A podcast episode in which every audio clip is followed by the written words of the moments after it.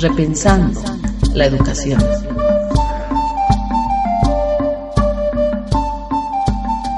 En este primer programa hablaremos de la participación en el modelo educativo sociocomunitario productivo, la participación como un criterio fundamental y cómo interviene dentro de la educación.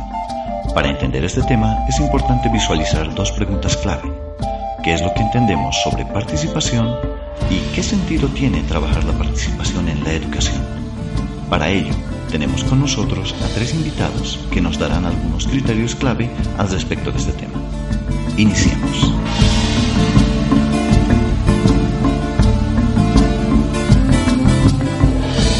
Ah, bueno, a ver.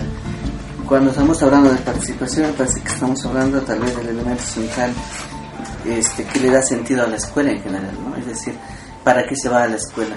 Había alguien que, que decía, el niño va a la escuela para aprender a socializar. Es decir, no tanto como para ser el mejor profesional o no tanto para buscar realización personal, ¿no? que también son cosas importantes, pero que no sería tanto el sentido final, ¿no? Es decir, pensar en la escuela como el espacio de socialización básico o el espacio de aprendizaje de la socialización que tienen los niños implica poder entender a la escuela como el lugar donde aprendo a convivir. En ese sentido, si esto es de esa manera, pues la escuela no puede ser entendida como el lugar en el cual uno va solamente a aprender contenidos y se vuelve central la posibilidad de poder tener un espacio formativo que esté integrado en la comunidad. Es decir, la escuela sería el espacio o la participación sería para la escuela en este caso eh, un elemento que le da sentido al desarrollo de los contenidos que uno va aprendiendo adentro, ¿no? Es decir, es lo que le da sentido al desarrollo curricular, podríamos decir. Y en el fondo es lo que le da sentido a la, este, ¿no? a la educación. O sea, en este caso, la educación tiene sentido en tanto que me permite integrarme en la comunidad y no tanto pensar que es el espacio para aprender contenido solamente. Si nos damos cuenta el día de hoy, eh, la cosa está invertida, ¿no? ¿No? El, precisamente porque pensamos que nos tenemos que concentrar solo en los contenidos, vemos a una escuela totalmente totalmente desvinculada ¿no? de, de, la comunidad porque su sentido está concentrado solamente en que el individuo aprenda contenidos y la discusión es absolutamente de especialidad en tanto quien maneja mejor tal o cual contenido, ¿no? Entonces, como que la, el tipo de práctica educativa que vivimos, que está totalmente aislada, no viene a ser algo casual, tiene pleno sentido en tanto el tipo de escuela que estamos viviendo. Recuperar la participación en sentido, no solamente una una práctica, digamos, que le va a dar un matiz a la escuela, ¿no? En realidad, en ese sentido, sería recuperar su sentido final, ¿no? Lo que, lo que le da sentido a todo el proceso educativo. Lo que tendría que ver, siguiendo un poco el, el argumento de Huáscar, lo que tendría que ver con un poquito repensar la intencionalidad de fondo con la que nace la institución llamada escuela, que la, que la hemos vivido, que la vivimos en, a nivel global si revisamos un poquito la, los trasfondos, eh, las intencionalidades que le han dado sentido a la escuela, eh, está una perspectiva homogeneizante, disciplinadora, hasta en, el, hasta en las perspectivas más, críticas y radicales, de, disciplinadora de la mano de obra del, sistema. Es decir, lo que dice el Huáscar tiene sentido en, el, eh, en la perspectiva de que la escuela como institución educa más por las experiencias que hace vivir al estudiante, al niño, que por los contenidos. Ahí, ahí estaría una clave del asunto. Pero esa, manera de educar está configurada por la intencionalidad con la que se ha constituido esa institución. Y lo primero que deberíamos cuestionar es cómo nosotros producimos una institucionalidad en función de desarrollar una sociedad distinta a la que quizás tenía um, de trasfondo la intención, eh, la escuela tradicional que conocemos. Entonces, la participación ahí aparece como una clave en el sentido de que de preguntarnos qué tipo de sociedad queremos formar. Una sociedad pasiva, uniformada, con que respete ciertos pensamientos cuadriculados, tal cual uh, se ha constituido en un contexto donde los Estados-nación estaban emergiendo, o queremos una sociedad plural de sujetos que produzcan realidades, que intervengan y transformen la realidad. Nuestra perspectiva va por esta segunda perspectiva de la educación. Entonces, ahí la, la participación efectivamente aparece como el modo de generar experiencias.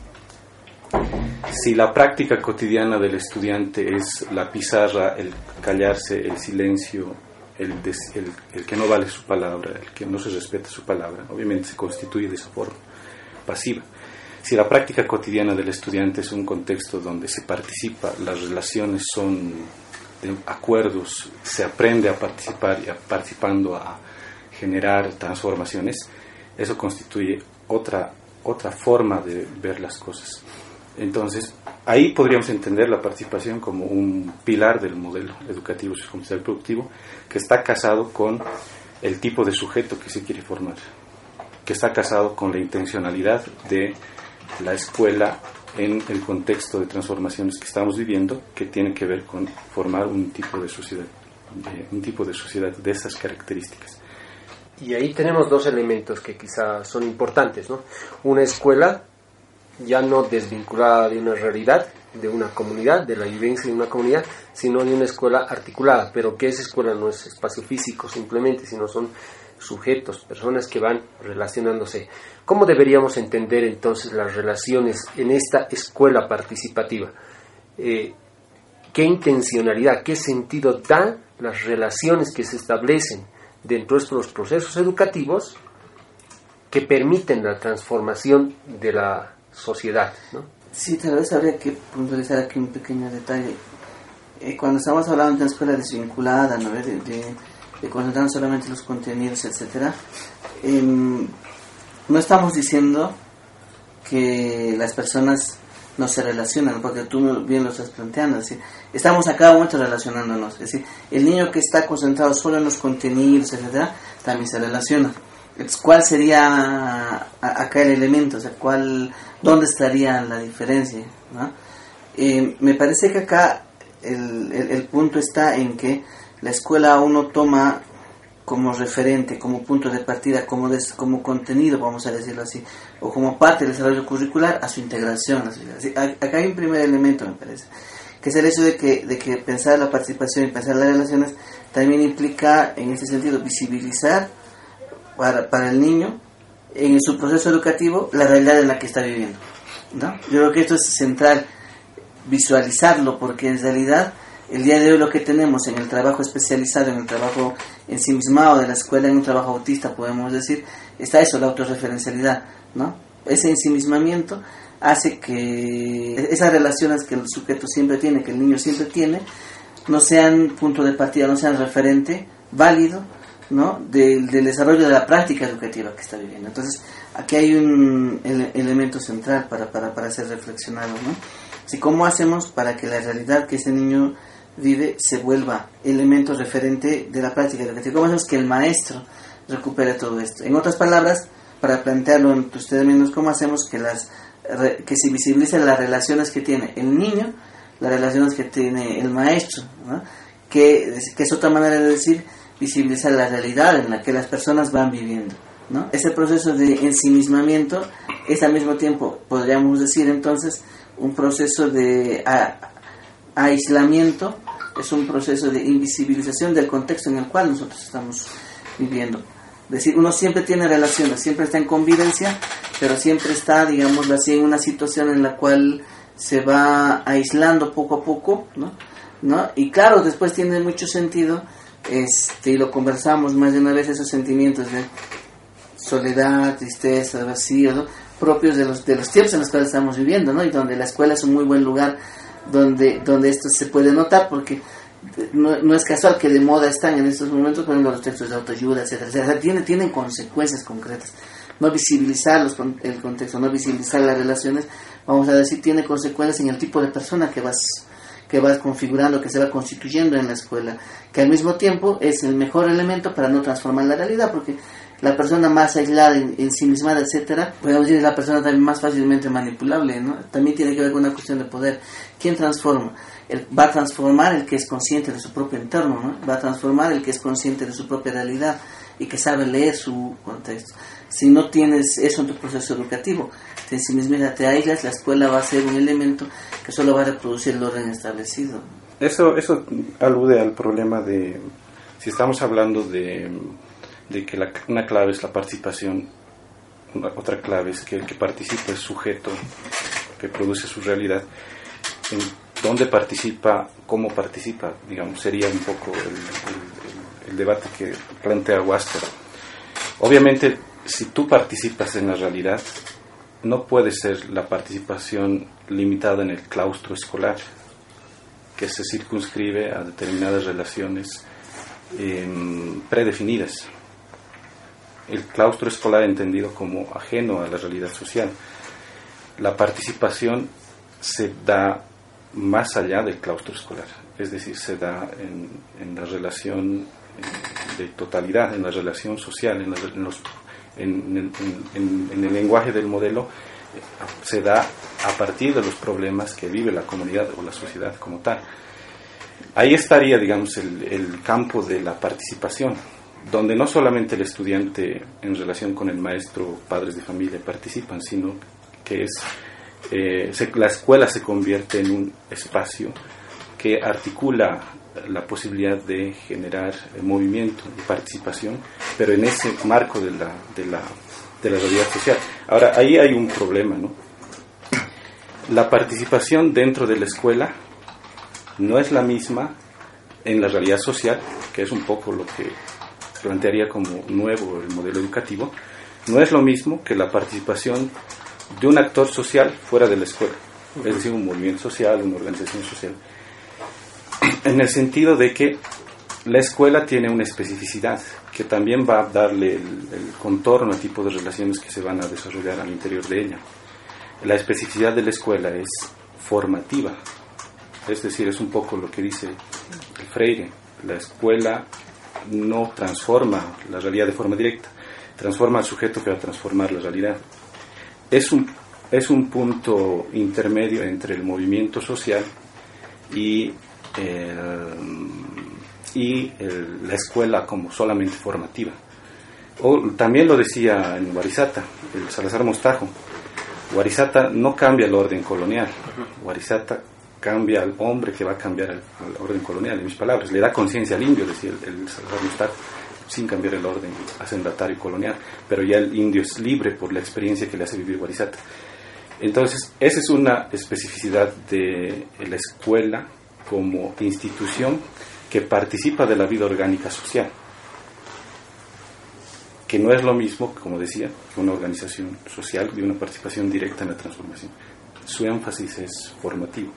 Su énfasis es en que cada sujeto viva experiencias de participación, formándose en esas experiencias, para que esos sujetos formados en esas experiencias participativas en las relaciones y en la realidad social pueda constituir un modo de abordar la realidad, de leer la realidad, como dice Huáscar, y transformar la realidad en el contexto donde le toque desarrollar esos, esas acciones.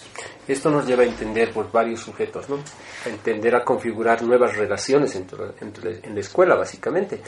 Por ejemplo, ver un maestro que cuando in- inicia su clase se preocupe por los estudiantes y el estado de ánimo de los estudiantes, de los problemas de los estudiantes. Quizá ahí estamos iniciando un poco ligarnos a los problemas, no solo del, del claustro escolar, sino también de las de la comunidad, porque ese niño puede haber sido eh, objeto de abuso intrafamiliar o debe tener cualquier otro problema. Entender al maestro como un sujeto que no solo es maestro, sino es sujeto sobre todas las cosas, es padre, hermano, hijo, eh, y que toda esa carga social también te sirve para poder visualizar de una u otra manera la realidad, problematizarla. Igual el gestor. Frente a este problema, o por lo menos configurar estas relaciones, nos lleva eh, a contraponer una idea actual, la que es la burocracia, que desde la gestión la estamos abordando. ¿Qué criterios tenemos? ¿Qué- ¿Cómo las relaciones que establecemos dentro de la escuela con el sentido transformador atacan el sentido de la burocracia o la burocratización dentro de las instituciones? ¿O qué es formar institución no burocrática? Yo creo que ahí habían algunos maestros que, que lo plantean de la siguiente manera. Si han ya apropiándose del enfoque modelo, la burocracia en realidad es el reflejo de una pedagogía de la desconfianza. ¿no? O sea, es decir, eh, ¿por qué yo te hago firmar un papel, una este, ¿no ve? Eh. O sea, porque e- e- esa frase típica, ¿no? Que, que en toda oficina se, se escucha, ¿no? Sea, todo, todo en papel, ¿no? Precisamente. ¿no? Todo con papeles, todo firmado, ¿no? Este, claro, el- el pensando desde la educación, sí tendría mucho sentido cuando lo plantean de esa manera, ¿no? Es decir, una pedagogía de la desconfianza, ¿no? Porque en realidad el sentido de las instituciones es poder quedar de acuerdo en, en algo, en una meta y poder llegar a ese, a ese destino. Dividir responsabilidades y estar en sintonía. Eh, ese es el sentido de la idea de institución ¿no? que nosotros estamos trabajando. Institución como la posibilidad de, de pensarlo como relaciones, en el sentido de que relaciones es también acuerdo ¿no? y lo constituyen las personas. ¿no? no es la infraestructura. ¿no? Institución son relaciones. ¿no? Cuando las relaciones no son sólidas, evidentemente existe desconfianza, entonces vamos a ponerle a veces ese tono, ¿no? ¿No? O sea que cuando, cuando un poco se pervierte llegamos a esa situación, cuando ya perdemos sentido, ¿no? Yo quisiera ligar esa idea de, de burocracia con la idea de experiencia, en el sentido de que hemos naturalizado ese tipo de relación, de desconfianza, de necesidad de poder subir a la gente con los papeles, de decir no me interesa algo, ¿no? Como no puedo decirlo de frente, entonces te planteo la cuestión más, más compleja y burocrática, ¿no? Uy, qué difícil es, ¿no? ¿Ve? Hay que ir por acá, por acá, por acá. Entonces, yo, yo normalmente siento eso en las instituciones, muchas veces una manera de poderte decir no es, eh, es planteártelo administrativamente, ¿no? Sí, pero tendríamos que hacer todo esto, que es una manera diplomática de decirte no se puede simplemente. ¿no? Entonces, es una manera de sostener el orden establecido. Cuando lo vemos así, no, no, no, en el fondo estamos diciendo no hay posibilidad de transformar nada. Y los maestros en las instituciones educativas como que vamos asumiendo que no es, que no es posible cambiar el presente. No lo planteamos de esa manera, pero, pero las consecuencias de nuestros, actos lo demuestran, ¿no? No es posible cambiar el presente, ¿no? Entonces, una idea central en este sentido, me parece, pensando en la idea de institución y poder lograr una meta, es una meta deseada, ¿no? anhelada, es precisamente poder vivir la experiencia, ¿no? es decir, lo que, necesi lo que vamos nosotros planteando, pensando, es cómo hacemos para vivir prácticas educativas diferentes. Entonces, el, los procesos de formación que se van impulsando desde el espacio de, del, del Foucault me parece que tiene un poco es, este tono, ¿no? Por lo menos la intención. No sé si, si siempre se lo logra, pero la intención es que el maestro, que la maestra logre vivir experiencias que le puedan permitir darse cuenta, no es lo que el otro le dice, sino lo, lo podemos subrayar, darse cuenta, porque es uno mismo quien vive esa experiencia, de que es posible hacer las cosas de otra manera, de que es posible tener una práctica educativa distinta de la, de la cotidiana, de la común, que es posible tener espacios de gestión este, que no necesariamente per, este, perviertan pasos administrativos, ¿no? que, es, que es posible integrarse en la comunidad, que es posible tener relaciones no necesariamente conflictivas y malintencionadas entre sectores. Entonces, que la escuela se vuelva en ese sentido el espacio organizativo que puede permitir a los sujetos transformar la realidad. ¿no? Entonces, ahí la escuela no se vuelve solamente, insisto una vez más, el espacio de solamente de, de, abordaje, de desarrollo de contenidos curriculares. Se vuelve el espacio donde el aprendizaje tiene sentido en tanto que me permite integrarme y ser parte de la comunidad. ¿no? Y eso habría que verlo, vivirlo, vivirlo como experiencia. ¿no? Y un poco ese es el, el, el tono en el cual nosotros vamos trabajando. ¿no? Sí, ahí eh, complementando un poco la idea de que lanzaba Huáscar, eh, decía la pedagogía de la desconfianza dentro de un sistema que reproduce burocracia. Otra, otro elemento para entender quizás el sistema educativo heredado colonial como tal sería la idea que está muy casada a la idea de, la, de burocracia como pedagogía de la desconfianza, eh, la idea de burocracia como pedagogía de la dependencia. ¿A qué me refiero? Que en el sistema se reproducen relaciones que mmm, constituyen sujetos que dependen y no generan y no, no les permite generar autonomía en sus actos. que una autoridad vea que el único camino para avanzar es un instructivo, aparte de la desconfianza, es asumir al otro en que es incapaz de tener iniciativa propia. Que una persona solamente actúe porque le llega el instructivo o el memorándum es alguien que se asume como que no puede tomar decisiones de forma autónoma y tiene que esperar siempre lo que le diga el inmediato superior. Las relaciones burocráticas están casadas por relaciones de dependencia en el sentido de que la manera en cómo te relacionas constituye al sujeto con el que te relacionas, de ida y vuelta. Si tú asumes a alguien que no lo puede hacer por sí solo y por tanto yo tengo que orientarle en el ABC de hacer las cosas, esa relación constituye a la persona y le forma de esa forma. Esa experiencia le forma de esa, manera.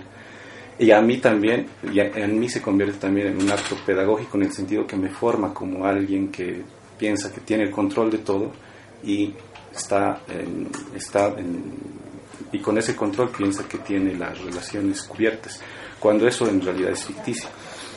Y esa relación de dependencia se reproduce en todos los estratos, está en la relación maestro, director-maestro, director departamental, director distrital, director distrital, director de unidad educativa, director maestro, maestro-estudiante. Mm, hay problemas concretos que van apareciendo en las exigencias de la 01, por ejemplo, el tema del uniforme, un poquito para graficar este tema. Y ahí el, el fíjense cómo les aparece el problema en el debate concreto de las unidades educativas. ¿Qué hacemos? Nos están diciendo que no hay uniforme. ¿Cuál es la actitud del director? En el mejor de los casos, en diálogo con los maestros, con algunos maestros. Em, analizar y decir, ¿no? como hay un contexto de desigualdad social, el, pedir, el que pedir que no vengan con uniforme va a generar muchas asimetrías o va a generar un desorden dentro de la unidad educativa. ¿Quiénes lo discuten? El director, o en el mejor de los casos, con la participación de algún otro maestro. Fíjense cómo opera la dependencia y las relaciones. No se asume al estudiante como sujeto. ¿Por qué no llevar ese problema para que lo discutan los estudiantes y que los estudiantes planteen posibilidades? Por eso la participación es un modo de trabajo y de relación que tiene que subvertir esa desconfianza, que en el fondo si no le consulta a los, estudiantes que pueden plantear alternativas mucho más lúcidas. Aparte de la desconfianza está la relación que genera dependencia. Si tú le acostumbras al estudiante solamente a cumplir y a captar órdenes, entonces obviamente ahí vas a tener un estudiante que no va a pensar por sí mismo. Si tú le planteas problemas a los estudiantes, desde una herramienta y lógica participativa estás generando otro tipo de relaciones que van a permitir desarrollar otros sujetos. Hmm. Aquí tenemos varios criterios, ¿no? Y llevado a la vida real, a veces tenemos directores que de repente piden una carta, una nota, y porque la secretaria demora o hace algún otro elemento o algo que no le agrada al director, bueno, pues lo hace por sí solo. Eh, y de repente se va acumulando trabajo y, y, de repente también ahí genera relaciones de dependencia, de subordinación, eh, tenemos de desconfianza y son esas cosas que se reproducen en, los maestros y el maestro lo reproduce en los estudiantes, como decía Rubén, como decía Huáscar, y que de repente no, no deja desarrollar eh, a la comunidad, no transformar la comunidad. Son elementos que debemos seguirlos pensando, debemos seguirlos trabajando, para poder de una u otra manera eh, transformar nuestra educación y nuestra, nuestra comunidad, nuestra forma de vivir la educación y nuestra forma de vivir también sociedad, no desvinculada, sino articulada. Eh, ¿algo, ¿Alguna idea más? Había una última, ¿no? me parece que al final estamos pensando en cuáles son los elementos que nos permiten eso, transformar la realidad. Yo creo que aquí tenemos una particularidad ¿no? del, enfoque del modelo. Nosotros no, estamos trabajando en la posibilidad de ver cuál es la mejor manera de adaptarnos al entorno, por así decirlo, ¿no? Porque a veces uno puede entender eso, ¿no? Entonces lectura de realidad para poder leer, leemos la realidad para, para adaptarnos a ella. Esto es, leemos la realidad para transformarla a partir de necesidades concretas que uno, de los cuales uno va teniendo conciencia, ¿no? Entonces, habría que aprender para redondear algo a este deberíamos tomar conciencia de que pensar lo que lo que en el contexto sucede es para poder no lamentarnos. Nosotros buscamos leer los problemas, las necesidades, los vacíos, lo que tenemos, precisamente para encontrar posibilidades a partir de eso. ¿no? Porque la otra tendencia es eso, ¿no? Negar la realidad porque la realidad es absolutamente negativa, ¿no? Triste, adversa, y uno por eso tiene la tendencia a negarla, ¿no? Entonces, nosotros lo que buscamos es precisamente lo contrario, ¿no? Asumir eso, no negarlo, superarlo, ¿no? Eh, la, la, negación es en el fondo resignación, porque después uno desea que el presente sea de otra manera, pero después no, no sucede nada respecto de eso, y se mantiene. ¿no? O sea, yo creo que esa es una particularidad de lo que estamos haciendo, de la que, en la que vamos a ahondar mucho en estos momentos y que se vuelve necesaria para el trabajo no importa tanto cuántas veces nos caemos, sino cuántas veces nos levantamos asumiendo nuestras debilidades, nuestras fortalezas, para poder transformar esa situación. Bueno, empezaremos a discutir esto. Si el programa fue de tu agrado o interés, te invitamos a dejar un comentario en nuestra página web profocom.minedu.gov.bo barra aula virtual o en nuestras redes sociales en Facebook, Twitter, YouTube Telegram y otros, bajo el nombre de Encuentro Profocom. Gracias y hasta un próximo encuentro.